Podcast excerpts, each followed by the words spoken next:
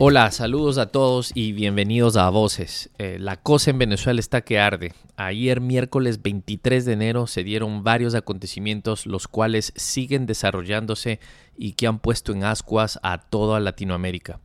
En este episodio queremos analizar brevemente lo que está ocurriendo en este momento e intentar ver cómo se irá moviendo la coyuntura política en Venezuela.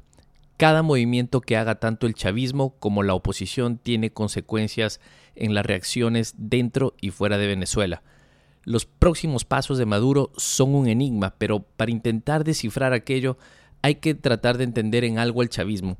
Para eso intentamos hablar con miembros de la diplomacia del gobierno de Maduro aquí en Washington, D.C., pero no tuvimos respuesta. Al parecer, dadas las circunstancias, pues seguramente están empacando maletas en estos momentos pero pudimos conversar desde Caracas con un profesor de la Universidad de Venezuela, quien es chavista y tiene su versión de los últimos acontecimientos que se han dado. Pero primero demos algo de contexto. En marzo del 2017, el sistema judicial decide cortar los poderes de la Asamblea Nacional que acaba de posesionarse con una mayoría opositora al chavismo. En julio del 2017, Maduro llama a elegir una Asamblea Constituyente que reemplace a la Asamblea Nacional. La Asamblea Nacional desde ese entonces sigue convocándose y denunciando el gobierno de Maduro.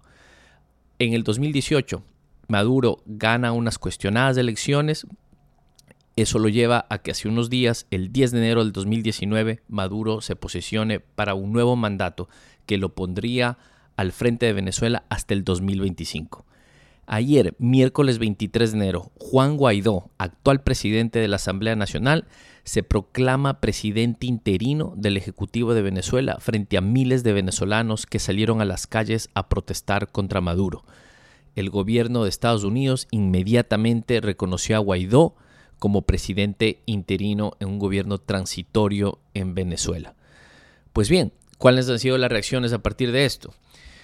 Primero, Maduro rompe relaciones políticas y diplomáticas con Estados Unidos y pide que abandonen al, personal diplomático de Estados Unidos en las próximas 72 horas. Esto es muy importante porque al transcurrir las 72 horas habrá que ver qué decisiones toma Maduro. El día de ayer, por ejemplo, Diosdado Cabello, hombre duro del chavismo, presidente actual de la Asamblea Constituyente que tiene su totalidad el chavismo, eh, hizo un discurso incendiario en el que habló de unos posibles apagones de luz y cortes de agua en el barrio, en el área donde se encuentra la embajada estadounidense. Ojo con esto, porque hay que recordar que el gobierno de Estados Unidos nunca permite que se maltrate a su personal diplomático. El Departamento de Estado reaccionó frente a esto y ha dicho claramente que el momento en que afecte la integridad de su personal diplomático o se afecte la integridad del nuevo eh, presidente proclamado, Guaidó, podría tener implicaciones y todas las opciones estarían sobre la mesa. Aquí se viene a la mente las imágenes de los lugares en el mundo donde se han dado situaciones de asedio a las embajadas o consulados estadounidenses y ninguno de estos casos ha terminado bien. El segundo tema es quién reconoce a Guaidó como el nuevo presidente interino de Venezuela. Después de que Estados Unidos lo hace, existe una cascada de reconocimiento a Guaidó como dirigente del gobierno transitorio de Venezuela. Casi toda Latinoamérica procede a reconocerlo, con excepción de México, Cuba, Nicaragua, El Salvador, Bolivia y Uruguay. Y aquí es clave el rol de México. Obviamente la política exterior de cada país refleja la ideología del gobierno de turno. En el caso de México, este ha sido un cambio drástico en su política exterior, especialmente en lo que tiene que ver con Venezuela. Y eso se vio el día de hoy reflejado en las discusiones que se dieron en el seno de la Organización de Estados Americanos de la OEA, en la cual se intentó pasar una resolución para reconocer oficialmente a la persona enviada por, por Guaidó, por el gobierno interino, pero no se dieron lo suficiente número de votos. También hubo una propuesta hecha por México y Uruguay la cual después de unas horas fue aceptada por Maduro, que fue básicamente una, propuesta de diálogo, una salida negociada con la oposición. En definitiva, el rol que México juega en el tema Venezuela es de suma importancia, el cual podrá ser usado a favor o en contra en las negociaciones incluso bilaterales que tengan México y Estados Unidos y que trascienden a Venezuela. Otros países que reconocen al gobierno de Maduro hasta el momento son Rusia, China y Turquía que a pesar de su lejanía son muy relevantes en estos momentos, ya que quizá uno de los aciertos, por llamarlo así, de Maduro ha sido de llevar la crisis venezolana a la geopolítica. Y quizás son estos tres países los únicos que podrán dar un cierto respiro económico Maduro en caso que este aislamiento se prolongue. Obviamente es aún incierto que tanto Rusia, Turquía y China quieran involucrarse en este lío. Otro tema de análisis es que esta es una prueba de fuego para la unidad del chavismo y todos los ojos están puestos en los militares. Llamó la atención que en el primer discurso de Nicolás Maduro en el balcón presidencial no contaba con la presencia del ministro de Defensa ni de la cúpula militar. Los primeros, los primeros comentarios que hicieron en las redes sociales eran algo escuetos, lo cual causó una duda de una postura oficial de parte de los militares.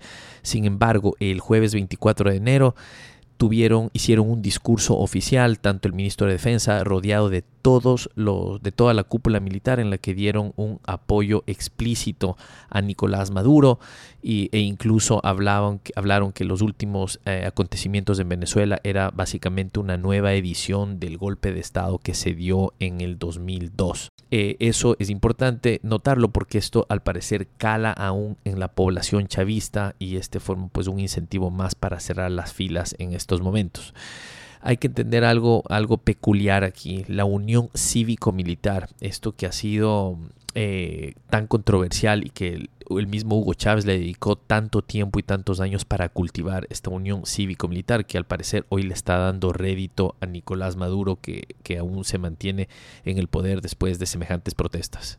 Y esto la oposición al chavismo lo sabe. Por tanto, la Asamblea Nacional, al mando de, Juan Guaidó, pasó una ley de amnistía para todos aquellos que, que deseen formar parte de las filas opositoras en cuanto se dé un gobierno de transición. ¿Y qué es lo que se espera en Venezuela en las próximas horas? Es incertidumbre. Por un lado, incertidumbre de cómo Maduro va a reaccionar después de que el personal diplomático de Estados Unidos se niegue en salir de Caracas. ¿Qué es lo que va a hacer? Empieza a negociar, abre canal de diálogo con Guaidó. Por otro lado, incertidumbre en cómo Guaidó va a, ejecutar su nuevo rol de presidente interino, cómo va a armar gobierno, qué poder de ejecución tiene, canal de diálogo con los militares. Y tercero, la escalada en la presión de parte de Estados Unidos. Se vienen más sanciones económicas, acaban de anunciar que la renta del petróleo se asegurará que llegue a manos de Guaidó y no a de Maduro.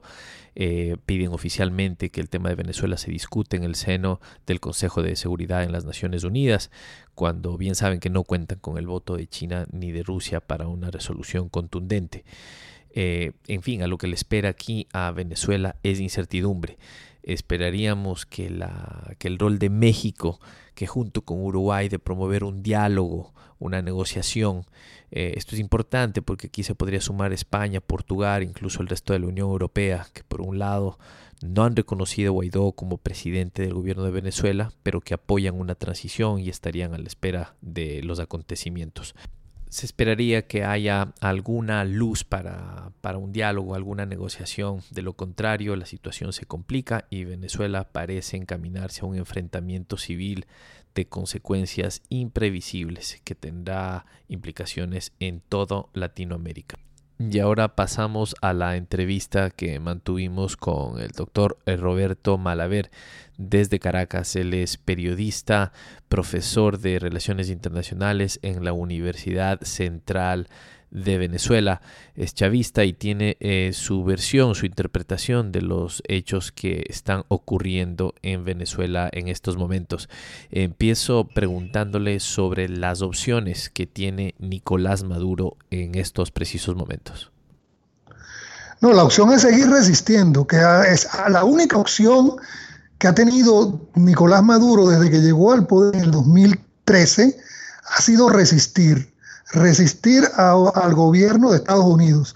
¿Por qué? Porque ya Obama había declarado a Venezuela como una amenaza inusual y extraordinaria.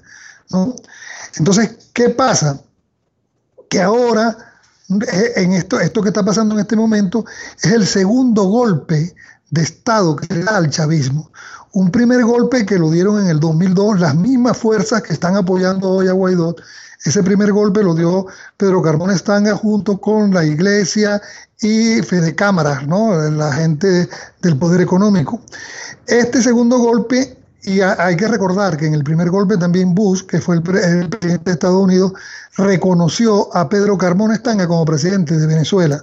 No solamente Bush, también en España lo reconocieron a, a Pedro Carmona. ¿Qué pasa en este segundo golpe? Que este segundo golpe tiene otras características, ¿no? Que es un golpe que se viene dando con organismos internacionales como la OEA y con un grupo que fue creado precisamente para eso, que es el Grupo de Lima, que está conformado por 12 países de América Latina. Bueno, está Canadá, este, América Latina. Entonces, ¿qué pasa? La opción del presidente Maduro y del pueblo venezolano y de las Fuerzas Armadas Nacionales Bolivarianas eh, ha sido hasta hoy resistir resistir. Y el presidente ha manejado tres palabras que me parecen clave, que son el respeto, el diálogo y la paz. Doctor Malaver, usted, usted habla de una, de, una resistencia que es la única, la única salida que le queda a, Nicolás Maduro.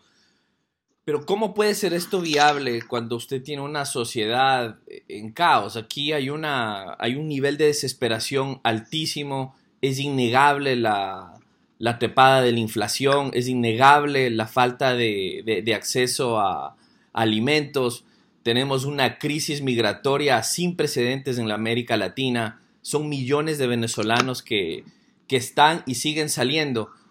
¿Cómo puede, ser una, ¿Cómo puede ser una salida viable el resistir cuando tiene usted una coyuntura de este calibre? Pero precisamente cuando yo hablo de resistir, porque eso que usted dice de los alimentos, de la medicina, de las migraciones, eso es producto precisamente de la guerra económica en la que estamos sometidos como país. Es decir, que eso, eso no, no es una cosa espontánea que se dio ayer, lo que pasó aquí en Venezuela. Eso es una cosa que ya tiene tres, cuatro años. Ellos no han encontrado cómo salir, el, el, imperialismo no ha encontrado cómo salir de Nicolás Maduro. Entonces lo han ido cercando desde el punto de vista económico, lo han ido cercando, creando manifestaciones. Hay que olvidar que en el 2017 que hubo una serie de guarimbas terribles creadas por la oposición y el presidente Maduro llamó a, la elección de una asamblea constituyente y, bueno, y ellos no participaron, pero de todas formas se, se alcanzó, ¿no? ¿Qué pasa?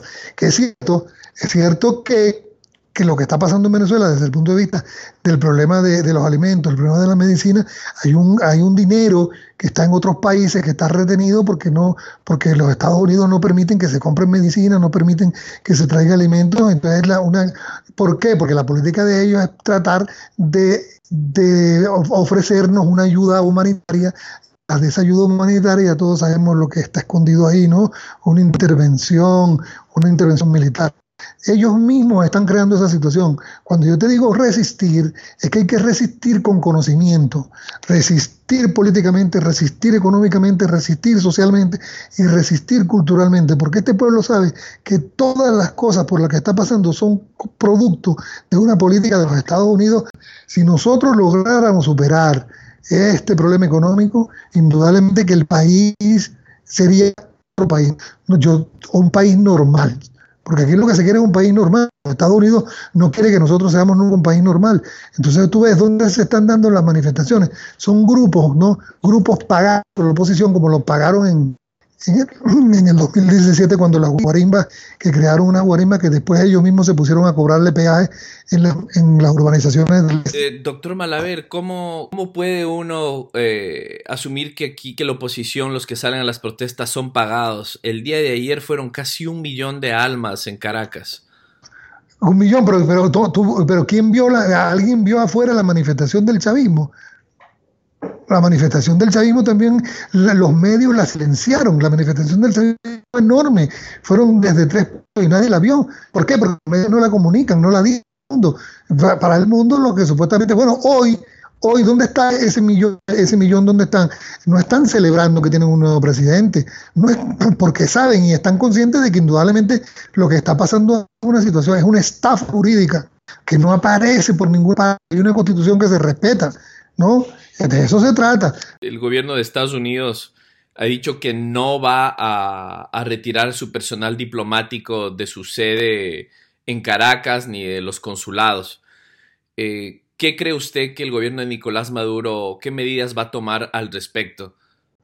Bueno, en verdad que, ahí sí yo no me atrevo a, a dar a esas medidas, puesto que eso es una política de Estado ¿no? que se, supone que los Estados Unidos tienen que estar conscientes que si no le hace caso, no le está haciendo caso a 6 millones, a más de 6 millones de venezolanos que votaron por el presidente Maduro. Y, y de hacerle caso a Guaidó, no le está haciendo caso, a nadie votó por Guaidó. Aquí nadie votó por Guaidó para presidente. Es decir, no sé cuál es la cantidad de venezolanos que apoya a Guaidó, porque incluso como diputado, de, él era diputado por Vargas, sobre la relación con los militares? Bueno, hasta, el momento el, ministro para la Defensa, Vladimir Padrino, ha, sido el primero en declarar que las Fuerzas Armadas Nacionales Bolivarianas están y reconocen a su comandante Nicolás Maduro. También el presidente Nicolás Maduro ha denunciado que muchos generales han sido, los han llamado por teléfono ofreciéndoles dinero, ofreciéndoles dólares para que salgan. ¿no? ¿Por qué? Porque ellos saben que precisamente las Fuerzas Armadas, que como diría Althusser, son las fuerzas reales de poder de todo Estado, son con, las que necesitan contar para asumir el poder. Por eso es que este, eh, el golpista Guaidó, ¿no? está pidiendo constantemente a las Fuerzas Armadas que, que, lo apoyen, que lo apoyen. No hay que olvidar que ese, la oposición venezolana, a, a los que verdaderamente han irrespetado mucho es a las Fuerzas Armadas Nacionales Bolivarianas. Ellos no las reconocen como bolivarianas. Y hay que recordar que el presidente Chávez, uno de los grandes logros del presidente Chávez fue identificar, identificar a las Fuerzas Armadas con el pueblo.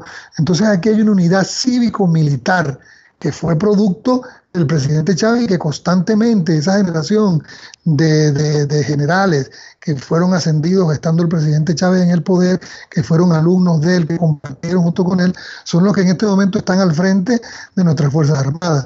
Entonces yo siento que es muy difícil que se presenten algunas alguna coyunturas. Ya esa coyuntura se presentó en el 2002, cuando una serie de militares empezaron a hacer una política del goteo, empezaron a, acercarse a la Plaza Altamira, en el 2002 iba uno, iba otro, entonces como dice el vicepresidente del Partido Socialista, Diosdado Cabello, él dice que ya los militares que se iban a ir ya se fueron, se fueron en el 2002. Lo que queda ahora ahí son militares leales siempre, traidores nunca, que es la consigna que ellos han impuesto ahora. Es decir, Chávez le creó a los militares un sentimiento de patria, un sentimiento de país, un sentimiento de pueblo, que es muy difícil, que, pienso yo, es muy difícil que, que, ellos abandonen eso, ¿no? A pesar de que, como dice el presidente Maduro, es verdad que les están pagando, que los llaman, que les ofrecen dinero, que les ofrecen dólares, ¿no? Pero ellos saben y están conscientes que todo Estado se mueve precisamente por las Fuerzas Armadas.